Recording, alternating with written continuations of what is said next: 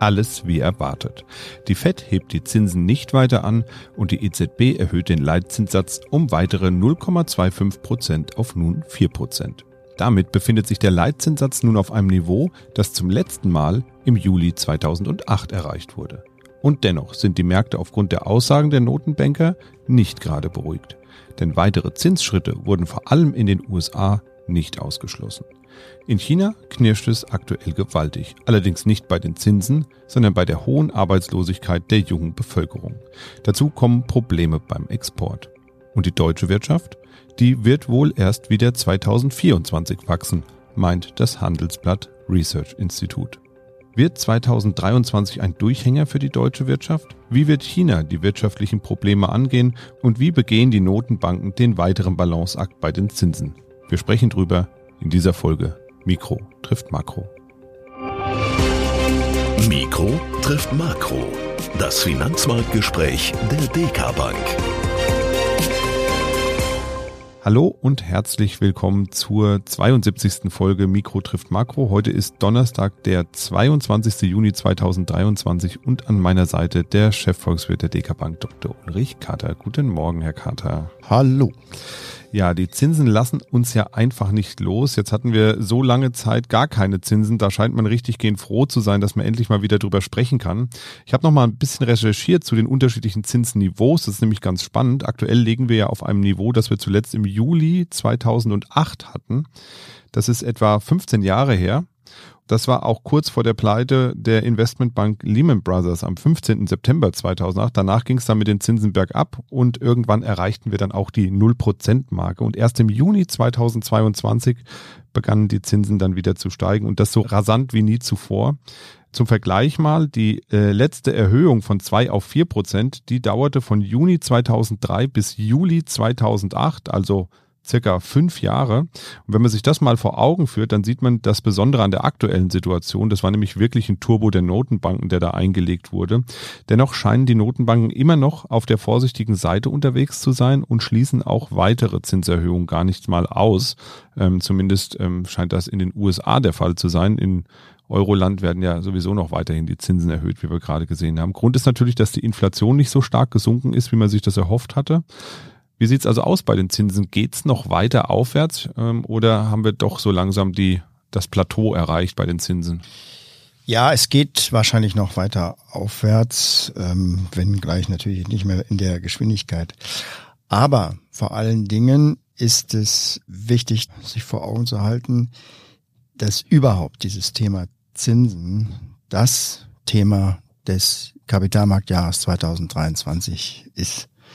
Es ist nicht die Energiekrise in Deutschland, es ist nicht der russische Krieg in der Ukraine, nicht die Inflation, es ist nicht Taiwan, was die Kapitalmärkte ähm, bewegt in diesem Jahr. Es sind, die Zinsen. Sowas äh, Langweiliges und Dröges wie der Zinsanstieg, der hält die Analysten nachts wach zurzeit.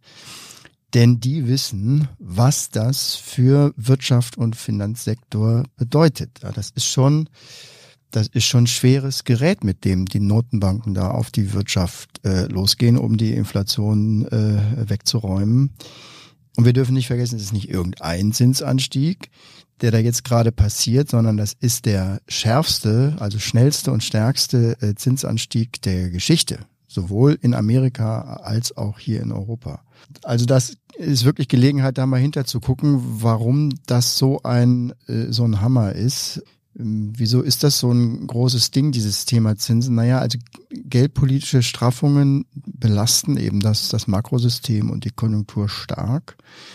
Steigende Zinsen bremsen die Wirtschaft eben an allen Ecken und Enden. Und das geht über Jahre hinweg. Die Wirkungen von Zinsanstiegen werden eher ein, zwei Jahre nach, nach Beginn dieses Zinsanstiegs gesehen oder dann auch noch nach Ende des Zinsanstiegs. Es gibt einfach zu viele Ansatzpunkte, wo Zinsen wirken und die verstärken sich dann auch gegenseitig. Also es geht ähm, beispielsweise geht's los bei den Vermögenswerten. Ja.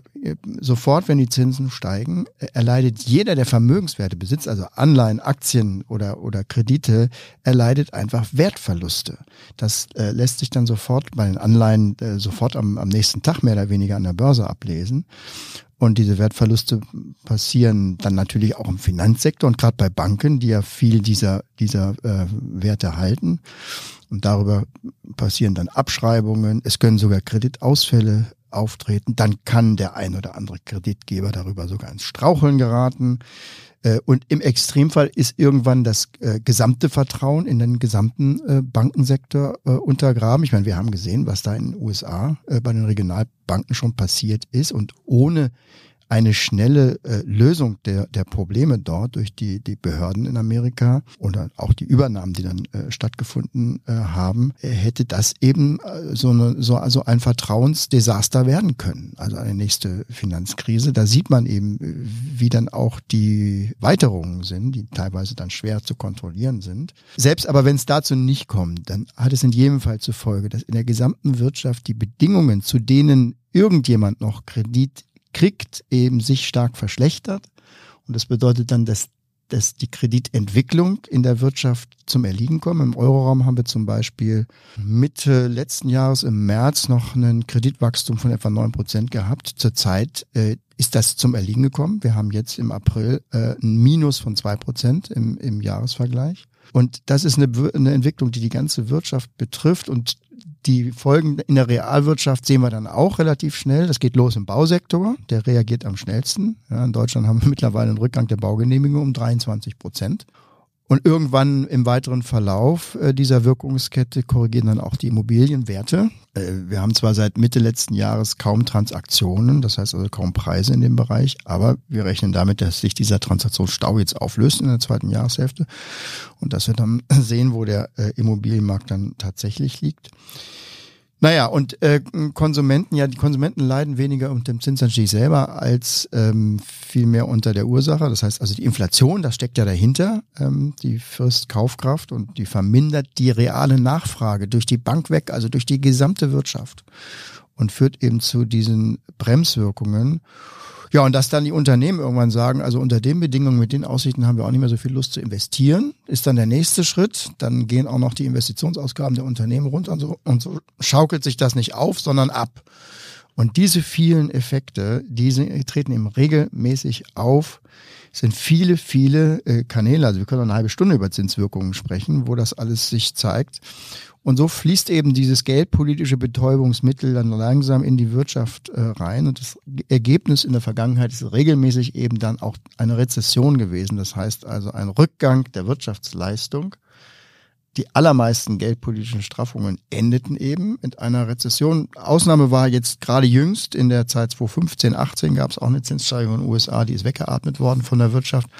Aber ähm, die Normal, der Normalfall äh, sind doch eher Rezessionen, dann oft begleitet von neuer Rissen im Finanzsektor bis hin zur großen Finanzkrise 2008, die auch nach dem Zinsanstieg äh, kam. So, diese Wirkungen, die sind zurzeit eben unterwegs. Aber was wir Stand heute sagen können, im Vergleich zu anderen solchen Phasen, die Bremswirkungen auf die Wirtschaft fallen relativ milde aus. Das ist ja auch das, auch ein Thema dieses Jahres gewesen, diese Resilienz überall bei den Unternehmen, am Arbeitsmarkt und überhaupt.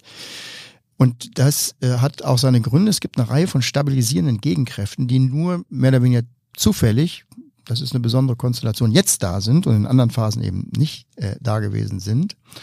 Also um ja, um, um Ihre Frage zu beantworten, ja, die Zinsen können auch noch ein bisschen steigen.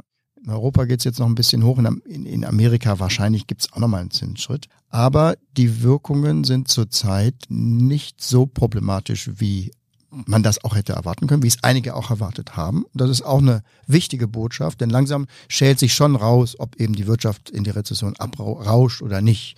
Das kann zwar immer noch passieren, aber jeder Monat, der jetzt vergeht mit dieser Stabilität, der ist ein guter Monat, der eben darauf hindeutet, dass wir das wirklich ganz gut wegstecken. Und wenn dann auch noch die Inflation planmäßig weiter runtergeht, dann kommen wir in dieser Episode, auch selbst mit diesem starken Zinsanstieg, eigentlich ganz gut durch. Aber wir sind eben erst auf der Hälfte des Weges und äh, die zweite Jahreshälfte steht hier noch vor uns. Äh, und da ist es verständlich, dass eben dieser Umstand und äh, dieser Hintergrund es ist, ähm, über den die Finanzmärkte in diesem Kapitalmarkt ja grübeln. Und es ist dieser Hintergrund, der auch die Kurse auf der Börsenbühne macht. Ja, schöne Überleitung. Schauen wir doch mal auf die Kurse an den Börsen. Der DAX hat Ende letzter Woche einen ja, neuen Höchststand erreicht. Über 16.400 Punkte waren es. Mittlerweile ging es wieder ein bisschen bergab in der laufenden Woche. Aber ähm, grundsätzlich scheint es ja so auszusehen, dass es bei den Unternehmen erstmal läuft, beziehungsweise dass man den Unternehmen äh, zutraut, dass sie in der Zukunft auch weiterhin Gewinne erwirtschaften. Das heißt also, die Aussichten scheinen ja für Aktien äh, Unternehmen erstmal ganz gut zu sein. Ja, natürlich ist jetzt die große Frage, warum ist es eben nicht zu dem großen äh, wirtschaftlichen Abriss gekommen? Äh, was sind denn diese besonderen Faktoren, die das ähm, jetzt auch äh, abmildern? Warum redet jeder vom sogenannten Soft Landing, das heißt also weiche Landung der Wirtschaft? Konjunktur wird abgebremst, aber man fällt nicht in eine Rezession rein. Was sind das für Faktoren? Naja, äh, einige sind offensichtlich ähm, und das ist auch noch nicht mal so der, der Hauptpunkt. Also ich rede jetzt nicht so sehr davon, dass wir also überraschenderweise die Energiekrise ja relativ gut überstanden haben. Da war sicherlich auch ein bisschen Glück dabei, die äh, milden Temperaturen im Winter. Aber ich würde sagen auch durchaus Anstrengung hier in Deutschland speziell. Die, die hohe Geschwindigkeit, mit der die äh, LNG-Infrastruktur ähm, aufgebaut worden ist, äh, war ja beeindruckend und nicht von allen erwartet. Wir glauben nicht, dass das nochmal zum Problem wird. Ähm, gut, aber das, ähm, die tieferen Ursachen, das, das, das, ist, das ist nur ein auch sehr spezifisch europäisch-deutsches Thema mit der Energiekrise. Die tieferen Ursachen sind eher andere. Die liegen paradoxerweise wahrscheinlich in der Corona-Krise. Das sind äh, insbesondere in dieser Zeit die in extremen fiskalischen Impulse in den Corona-Jahren, die so groß dimensioniert gewesen sind, dass sie immer noch weiter äh, fortbestehen. Also die großen Konjunkturprogramme, diese riesen äh, Geldmengen, äh, die da ähm, dem privaten Sektor zur Verfügung gestellt worden äh, äh, sind, die haben nämlich zur Folge gehabt, dass es äh, auch eine erhebliche Überschussersparnis gegeben hat in dieser Zeit. In den Vereinigten Staaten sind jetzt Schätzungen rausgekommen, dass diese Überschussersparnis bei zwei Billionen, und zwar also äh, europäische Billionen, die Amerikaner sagen ja dann Trillions, also zwei Billionen US-Dollar sind, das sind zehn Prozent des äh, amerikanischen BIPs. Die lagen dann am Ende von Corona immer noch auf der hohen Kante und diese, diese Finanzpolster, die stabilisieren jetzt gegenwärtig in der Zeit der steigenden Preise und, und schwindenden Kaufkraft, die stabilisieren das Konsumgeschehen insbesondere. In Amerika wächst sogar der Konsum. Hier in Europa nicht ganz so stark. Die Amerikaner haben ja bis äh, 25 bis 30 Prozent an Konjunkturhilfen gegeben. 25 bis 30 Prozent ihres Bruttoinlandsprodukts, also fast ein Drittel der jährlichen Wirtschaftsleistung. Das war in Europa nicht ganz so, aber auch wir haben in Deutschland über zehn Prozent an Konjunkturhilfen gegeben und dann nochmal in der Energiekrise jetzt im letzten Jahr nochmal vier oder fünf Prozent drauf. Das heißt also, das ist durchaus auch ähm, substanziell und auch in Deutschland gab es eine Überersparnis, im, insbesondere im ersten Quartal 21 äh, in Corona-Zeiten hatten wir eine Sparquote von 22 Prozent. Normal sind 10 Prozent. Also auch hier sind ähnliche Phänomene und die sorgen dafür, dass der Konsum relativ stabil bleibt wir haben, um das nicht äh, äh, miss, missverstanden zu, zu wissen, wir haben, wir haben keinen Boom. Also der Konsum in Deutschland geht sogar zurück in diesem Jahr. Aber angesichts dieser ganzen Belastung ist der Rückgang wirklich moderat, muss man sagen. Und der stabilisiert eigentlich eher. Ja, und das hat eben dazu geführt, dass die Unternehmen dann auf der anderen Seite die Kostensteigerung überwälzen konnten, ohne dass die Nachfrage zusammenbrach. Und das bedeutet, dass die Unternehmensgewinne stabil geblieben sind. Im Gegenteil, sie sind sogar gestiegen, weil die Unternehmen sogar ein bisschen mehr gemacht haben an Preissteigerungen. Und das sorgte wiederum dafür, dass die Börse stabil geblieben sind. Also da gibt es mitten in diesen Bremswirkungen des Zinsanstiegs eben auch stabilisierende Elemente, die für sich kleine Aufwärtsspiralen bilden, die sich auch gegenseitig verstärken. Und das ist wahrscheinlich ein Grund oder ein wichtiger Grund, warum eben dieser befürchtete Abriss nicht passiert ist und auch nicht weiter passieren wird, denn es sind immer noch Gelder da. Man könnte jetzt sagen, die Gelder laufen irgendwann aus, irgendwann sind Sparkonten leer.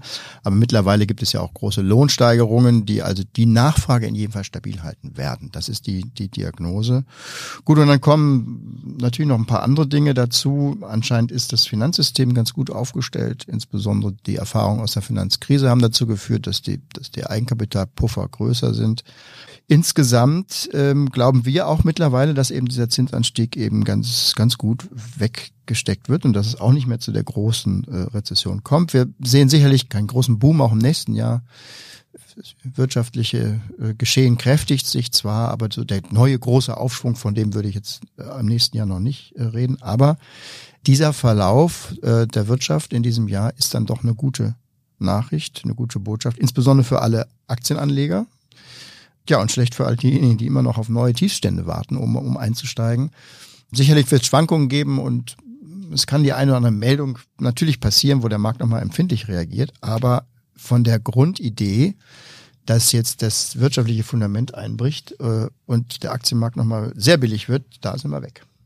Dennoch hat das Handelsblatt Research Institute für das Jahr 2023 ja jetzt berechnet, dass es erstmal eine Schrumpfung geben wird in Deutschland. Das heißt also, die deutsche Wirtschaft soll angeblich im Jahr 2023 schrumpfen und ein Wachstum soll dann erst wieder 2024 möglich sein lassen wir mal die konkreten Zahlen außen vor, ob das jetzt 0,6, 0,7, 0,8 sind, das wird man wahrscheinlich erst in der Rückschau genauer betrachten können. Das ist ja immer nur eine Projektion auf Basis der aktuellen Daten.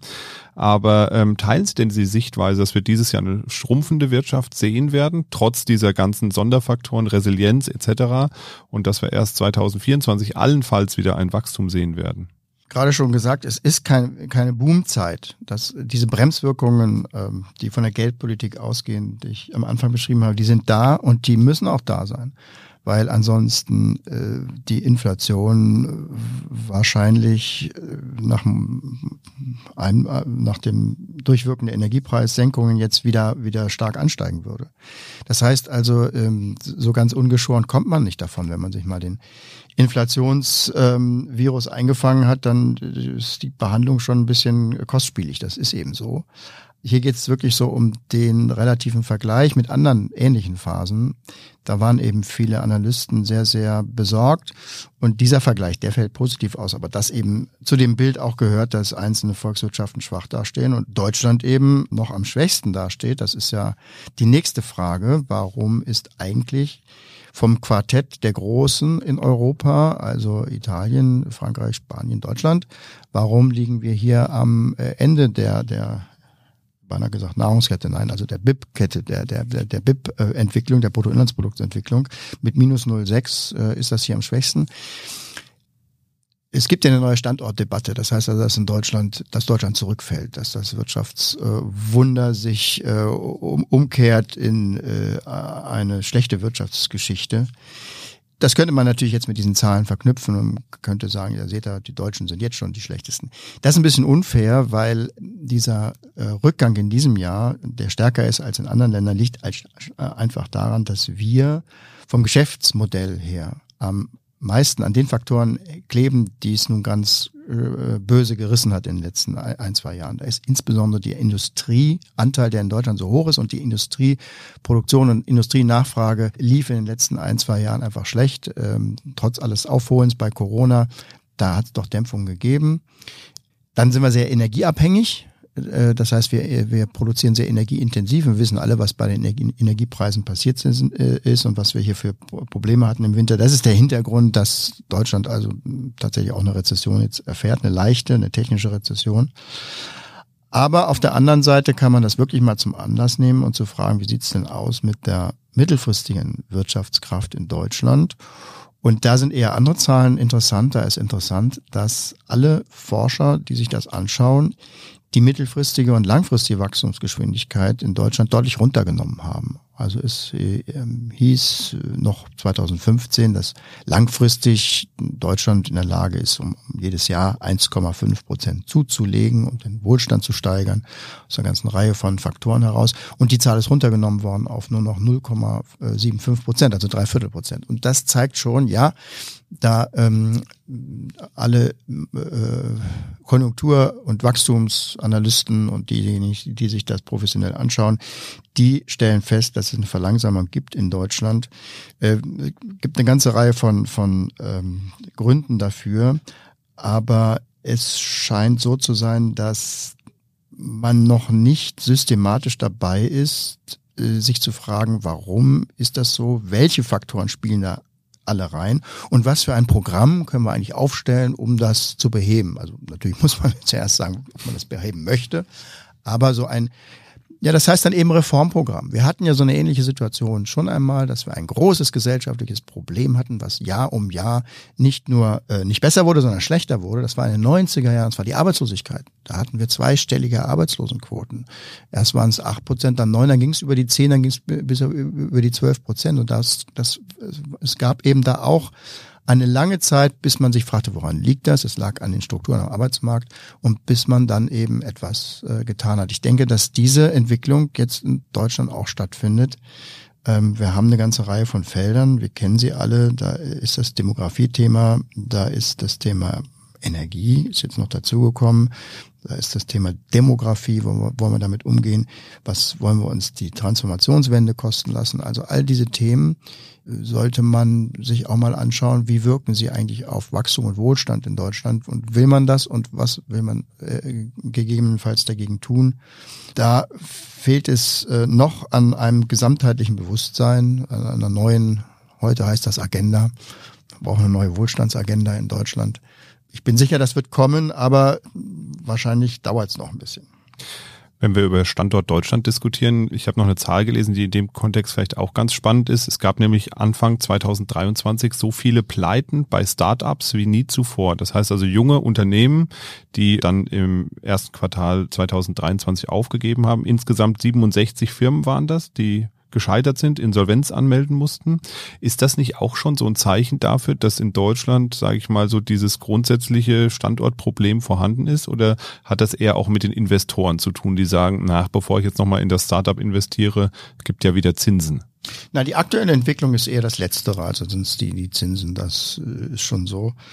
Dem Tech-Sektor geht's weltweit nicht gut. Also das haben wir gerade in, in Amerika gesehen. Die Probleme bei der Silicon Valley Bank haben maßgeblich damit zu tun, dass deren Kunden, das waren die ganzen Technologieunternehmen in, im Silicon Valley, auf einmal ihre Einlagen, ihr Geld brauchten und abgezogen haben von der Bank, weil sie dem, den laufenden Geschäftsbetrieb eben ähm, äh, unterstützen mussten, finanzieren mussten, weil eben die Umsätze und auch die, die Geldquellen eben zurückgegangen sind. Das trifft Deutschland natürlich auch. Bestes Beispiel war ja der Kryptosektor. Da ist immer noch sehr, sehr viel Risiko drin. Ja, die Geschäftsmodelle sind ja noch alles andere als klar. Äh, und die Bereitschaft, solche Risiken zu tragen, die sinkt eben, wenn die Finanzmittel knapper werden, wenn das Geld teurer wird. Diese Risiken sind eigentlich normal. Die Frage ist dann eher, ist das, ist das Grundniveau, das, das Grundrauschen bei, bei der ähm, Gründung neuer Unternehmen in Deutschland, ist das, ist das ausreichend? Um eben Innovationen umzusetzen. Da könnte man ansetzen und da könnte man sich fragen, warum ist es in den anderen Ländern höher? Warum gehen auch viele Firmen aus Deutschland in andere Länder, insbesondere in die Vereinigten Staaten, wenn sie sozusagen das Embryostadium hinter sich gelassen haben, eine gute Idee hatten, ein guten Forschungsergebnis umgesetzt haben, eine Marktidee, aber dann an Grenzen stoßen, wenn man es dann eben ausrollen möchte, wenn man dann Produktionsanlagen kaufen möchte, wenn man Marketing machen muss, wo man viel Geld braucht und das anscheinend eben immer noch zu wenig vorhanden ist und dann eben der Firmensitz gewechselt wird, dann auch. Diese Themen sind nach wie vor das, äh, das Problem äh, in Deutschland. Wenn man weggeht von Deutschland und sich generell fragt, sind wir nicht zu sorglos gewesen bei der Finanzierung von solchen, solchen Themen, dann wäre die Antwort, ähm, da ist viel auch schon wieder äh, rückgängig gemacht worden. Also viel Te Technologie-Euphorie ist im letzten Jahr äh, rausgenommen worden aus den Märkten. Da haben wir die großen Korrekturen gehabt. Wir haben allerdings jetzt bereits wieder eine weitere Geschichte, die läuft. Das ist die künstliche Intelligenz. Wir haben nach wie vor das Phänomen, dass ähm, der Kursanstieg gerade auch in den US-amerikanischen Indizes sehr stark von den zehn großen Technologieplattformen getragen wird, die jetzt wieder einen neuen Boom bekommen haben durch die KI. Euphorie, da ist auch, sind auch wieder KGVs von 40 im, äh, und unterwegs. Aber wir kennen diese Mechanik und diese Zyklen an der Börse mittlerweile. Wie überhaupt es ein großes Bewusstsein für Risiken gibt, nach wie vor. Und das ist paradoxerweise eben wahrscheinlich eher eine weitere Begründung für die solide Börsenentwicklung. Wenn sich jeder der vielen Risiken bewusst ist, dann ähm, sind die Übertreibungsphasen geringer, kleiner auf kleinere Sektoren begrenzt. Es gibt ja nichts Schlimmeres als Kursanstiege, die von einer breiten Euphorie begleitet werden äh, wie in der Finanzkrise damals, als also auch noch der Familienhund dann ein Kreditantragsformular zugeschickt bekam, um ein Haus zu kaufen. Das sind eben diese Phänomene, die müssen wir fürchten, aber diese Stimmung von großer Risikobewusstsein, äh, die ist eben äh, für viele, die sich damit nicht auskennen, paradoxerweise, aber für die Börsianer eigentlich schon sehr begründet. Die ist ein Grund dafür, dass die Börsen sich so gut halten. Schauen wir nochmal nach China. Da ist die Situation ja auch so ein bisschen problematisch. Und wenn man so dieses Jahr die Schlagzeilen verfolgt hat, ist es schon fast ein bisschen erstaunlich. Denn im April habe ich noch gelesen, China meldet Exportboom. Und vor wenigen Tagen stand da, äh, Chinas Exporte brechen überraschend zusammen. Dazwischen liegen gerade mal drei Monate zwischen diesen beiden Schlagzeilen, nicht mal drei Monate. Da kann man sich natürlich schon fragen, wie kann es denn in China so schnell von einem angeblichen Boom zu einem möglichen Crash kommen? Eigentlich hat doch die ganze Welt nur darauf gewartet, dass China nach der Corona-Pandemie endlich wieder voll lieferfähig ist und die Produktion wieder hochfährt. Nee, ähm, die chinesische Wirtschaft ist anscheinend doch schwer, schwerer beschädigt, als das viele gedacht haben. Das hängt auch mit Corona zusammen, aber auch mit anderen Dingen, die davor schon da äh, waren. Äh, es läuft schon länger nicht mehr rund. Äh, die Immobilienkrise, die ja schon vor Corona ausgebrochen ist, ist noch nicht ausgestanden. Es gelingt eben nicht, diesen riesigen Anteil am Bruttoinlandsprodukt, der einfach im Bausektor gesteckt worden ist, jetzt umzubauen, äh, umzuwidmen daran arbeiten die Chinesen schon ganz lange, dass Nachfrage nach heimischen Konsumgütern angekurbelt wird oder auch Dienstleistungen angekurbelt wird. Das klappt anscheinend nicht. Das Wachstum stagniert und den Planungsbehörden fällt auch nicht mehr viel ein. Also diese alten Konjunkturprogramme, wo man dann halt noch einen Stadtteil gebaut hat oder noch eine Straße oder eine Eisenbahn oder Brücke oder was gemacht hat, die funktionieren eben nicht mehr, weil sie in völlig falsche Richtung gehen und ähm, sind auch nicht mehr bezahlbar, weil mittlerweile eben das Kreditvolumen, was sich eine Volkswirtschaft zumuten kann, auch langsam ausgereizt ist. Es kommen jetzt von der staatlichen Planung kaum Impulse. Da, da werden dann mal die Banken angehalten, die Zinsen auf die Sparkonten ein bisschen zu senken, damit die Leute mehr, mehr Geld ausgeben. Das würde aber nicht ausreichen. Das deutet darauf hin, auf die Erfahrung, die wir hier auch machen, dass äh, mit zunehmendem Wohlstand die Probleme nicht weniger werden, sondern mehr werden, weil der Wohlstand zu erhöhen, wenn keiner da ist, relativ schnell geht. Aber wenn der Wohlstand dann mal ähm, gestiegen ist, von dort aus dann noch was zuzusetzen, das ist schwierig. Und ähm, China ist immer noch in dem Bereich, wo der Wohlstand äh, allenfalls Mittel ist. Das heißt also, die Möglichkeiten wären, wären schon da, aber an dieser Hürde sind viele Länder schon gescheitert. Ich glaube nicht, dass China scheitern wird, aber man sieht eben ganz klar, wie äh, die Entwicklung äh, immer schwieriger wird, je weiter es nach oben geht. Und das ist ja auch nicht das einzige Problem, dass es eben wirtschaftliche Strukturen gibt, die in China im Moment ein bisschen beschädigt sind. China stolpert ja aktuell auch über eine Nachwuchsdebatte. Nicht, dass äh, China wieder zurück möchte zur Ein-Kind-Politik. Im Gegenteil, die vielen Hochschulabsolventen, die es jetzt derzeit dort gibt, die finden aktuell gar keine Jobs in Chinas Wirtschaft. Ähm, und wenn man sich die Zahlen mal anguckt, das ist schon ähm, erschreckend, denn jede beziehungsweise jeder fünfte der unter 25-Jährigen, das sind 20 Prozent, ist arbeitslos in China. Und durch die verschobenen Prüfungen während der Corona-Zeit kommt jetzt noch ein zusätzlicher Effekt dazu. Es ist eine Schwemme an Absolventen, die dieses Jahr dort auf den Markt kommt. Aber das geht nicht, weil eigentlich gar nicht genug Stellen da sind, um die alle unterzubringen. Zumindest nicht in einer solchen Position, wie sie sich das eben vorstellen, gemäß ihres Bildungsgrads. Und die Parteiführung kommt dann natürlich auch so ein bisschen, ja, in äh, Schwierigkeiten, weil sie ja Bildung und Wohlstand, Sie haben es eben schon gesagt, versprochen haben. Das hat auch funktioniert, ne? Es ist da. Aber jetzt stellt sich eben raus, naja, man muss eben vielleicht auch einen Job annehmen, der einem vielleicht nicht so passt oder wo man sagt, hm, beim Lieferdienst zu arbeiten, habe ich doch jetzt nicht am College eine lange Ausbildung gemacht. Und ähm, das ist genau das, was aber jetzt versucht wird, auch mit entsprechender äh, Marketing-Power aus der kommunistischen Partei eben zu sagen, naja, du musst eben für die chinesische Wirtschaft ähm, auch mal einen Job annehmen, der vielleicht nicht deiner Qualifikation entspricht und kommst damit aber ja auch über die Runden.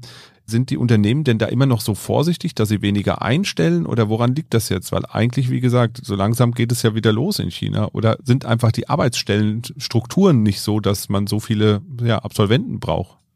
Ja, also zuerst mal sieht man hier eben auch wieder eine Facette, wo das äh, chinesische Wirtschaftswunder dann in der Realität angekommen ist. Ähm, das sind ja durchaus große Bereiche in China, die auch marktwirtschaftlich funktionieren. Wir kennen das auch, dass wir äh, auch gerade im akademischen Bereich viele Ausbildungsprofile ähm, ja, produziert haben, wenn man das so sagen darf, die dann nicht adäquate Beschäftigung finden. Ich erinnere mich zum Beispiel in den 90ern auch an die Lehrerschwämme, hieß es da. Ne? Wir kriegen die gar nicht alle unter und dann ähm, werden weniger, gehen weniger in Ausbildung, da gibt es auch einmal wieder einen Mangel. Also Richtig, das, dieses, dieses Problem, äh, das nennt man am Arbeitsmarkt dann ähm, Mismatch, das heißt also schlechte Passgenauigkeit. Es gibt zwar dann Personen, die auch arbeiten wollen, aber mit, mit einem falschen äh, Profil. Und das spielt in China auch eine Rolle. Also zum Beispiel braucht China immer, immer besser ausgebildete Facharbeiter in der Produktion. Äh, bisher waren die Wanderarbeiter, die es eben einfache Tätigkeiten machen konnten, aber der Strukturwandel in China ist so rasant, also Digitalisierung geht ja da auch ganz schnell vor, voran, dass eigentlich ein Großteil der, der jetzt äh, tätigen Arbeitnehmer eigentlich permanent weiterqualifiziert werden muss. Das sind ja dann schnell 100 oder 150 Millionen Leute dann in, in, in China. Äh, die Hochschulabsolventen gelten da so ein bisschen als, als, als zu theoretisch. Und naja, und die Bereiche, wo sie eingesetzt werden können, also beispielsweise die Technologieunternehmen sind ja stark äh, zusammengestrichen worden, jetzt gerade in den letzten ein, zwei Jahren. Da fällt ein großer Einsatz, äh, ein großes Einsatzgebiet auch weg. Und ja, das Ergebnis ist, dass die äh, Hochschulabsolventen es dann gegenwärtig eben teilweise schwer haben, einen Job zu finden. Arbeitslosenquote bei jungen Leuten ist jetzt sogar höher als im Westen. Wenn man da hört, 20 Prozent Arbeitslosigkeit in China bei jungen Leuten, dann muss man das immer äh, in, in Beziehung setzen dazu, dass in allen Ländern die Arbeitslosigkeit unter jungen Leuten deutlich höher ist als in der Gesamtwirtschaft. Das hängt damit zusammen, dass junge Leute sich ja erstmal orientieren, dass es oftmals eine Lücke gibt von Beendigung der Ausbildung und erster Arbeits, ähm, äh, Arbeitseinsatz, wo auch teilweise sich Leute auch durchaus arbeitslos melden ähm, wo auch noch schnell mehr Jobwechsel stattfinden, weil man sich orientieren muss. Das ist eigentlich normal, dass, der, dass die Quoten im Segment der, der, der jungen Menschen höher sind. Aber 20 Prozent ist schon wirklich äh, eine auch durchaus sehr schlechtes Ergebnis, auch in westlichen äh, Standards. Ja, und äh, das paradoxerweise bei einem Fachkräftemangel, der jetzt nämlich auch in China diskutiert wird. Das sagen zumindest die deutschen Unternehmen, die dort produzieren. Also man sieht eben hier eben hautnah die Probleme, die man hat, wenn man eine zunehmend komplexe Wirtschaft aufbaut. Und in China ist das natürlich dann zumindest vom gesellschaftlichen Status her nochmal was anderes. Da liegen die Nerven zwar blank, aber äh, sprechen darf man nicht drüber, denn wer sowas anspricht, der wird dann schnell äh, mundtot gemacht. Die Kritik an der Partei, äh, genau, die darf nicht sein, weil das Versprechen äh, politische Stabilität äh, gegen Wohlstand, das ist anscheinend in China immer noch eine ganz große Säule, auf der dann auch eben die politische Stabilität des Landes ruht. Wenn wir mal auf den deutschen Arbeitsmarkt schauen, da ist es ja eher umgekehrt. Aktuell haben wir ja einen sogenannten Arbeitnehmermarkt. Das heißt also, als Arbeitnehmer kann ich mir quasi aussuchen, wo ich arbeiten möchte, wenn ich die entsprechenden Qualifikationen habe, ähm, weil es eben einfach an allen Ecken und Enden fehlt. Ähm, ist jetzt vielleicht ein bisschen pointiert ausgedrückt von mir, ähm, aber im Grunde sehen wir in vielen Bereichen Personalmangel. Also egal wohin man schaut, eigentlich sei es in der Gastronomie, da ist es ganz eklatant, glaube ich, ähm, aber auch bei vielen anderen Dienstleistungen, im Verkauf, im Einzelhandel beispielsweise, überall hört man, ähm, es ist ein Personalmangel da. Ist es nicht vielleicht so, dass wir jetzt aktuell so an so eine Grenze stoßen, wo man sagt, okay, jetzt sind eigentlich fast alle in Arbeit, also wir haben ja eine relativ niedrige Arbeitslosenquote und wir, wir stoßen jetzt auch an eine Wachstumsgrenze einfach, weil wir haben nicht mehr genug Arbeitskräfte im Land, die die ganzen Jobs übernehmen können, die jetzt vakant sind.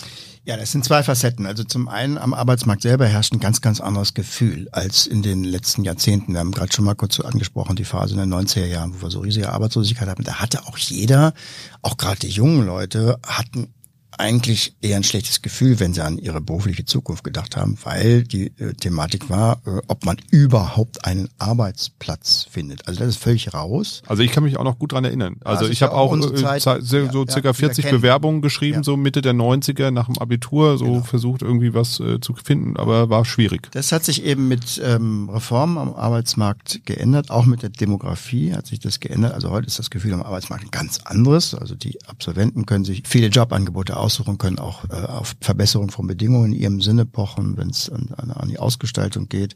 Viele sagen sich ja auch, dass sie gar nicht mehr einen Vollzeitjob machen wollen, dass man sowieso ein bisschen äh, unterhalb einsteigt. Ähm, das gibt dieser Arbeitsmarkt alles her. Es ist natürlich eine trügerische, es ist ein trügerisches Arbeitsmarktparadies, weil wenn man sagt, man arbeitet dann halt nicht so, so, so viel mehr oder man lässt sich den Einstieg dann eben teurer bezahlen, dann führt das wirtschaftlich, gesamtwirtschaftlich dazu, dass das Bruttoinlandsprodukt, was erzeugt wird, am Ende dann doch geringer ist, weil eben der Arbeitseinsatz zurückgeht.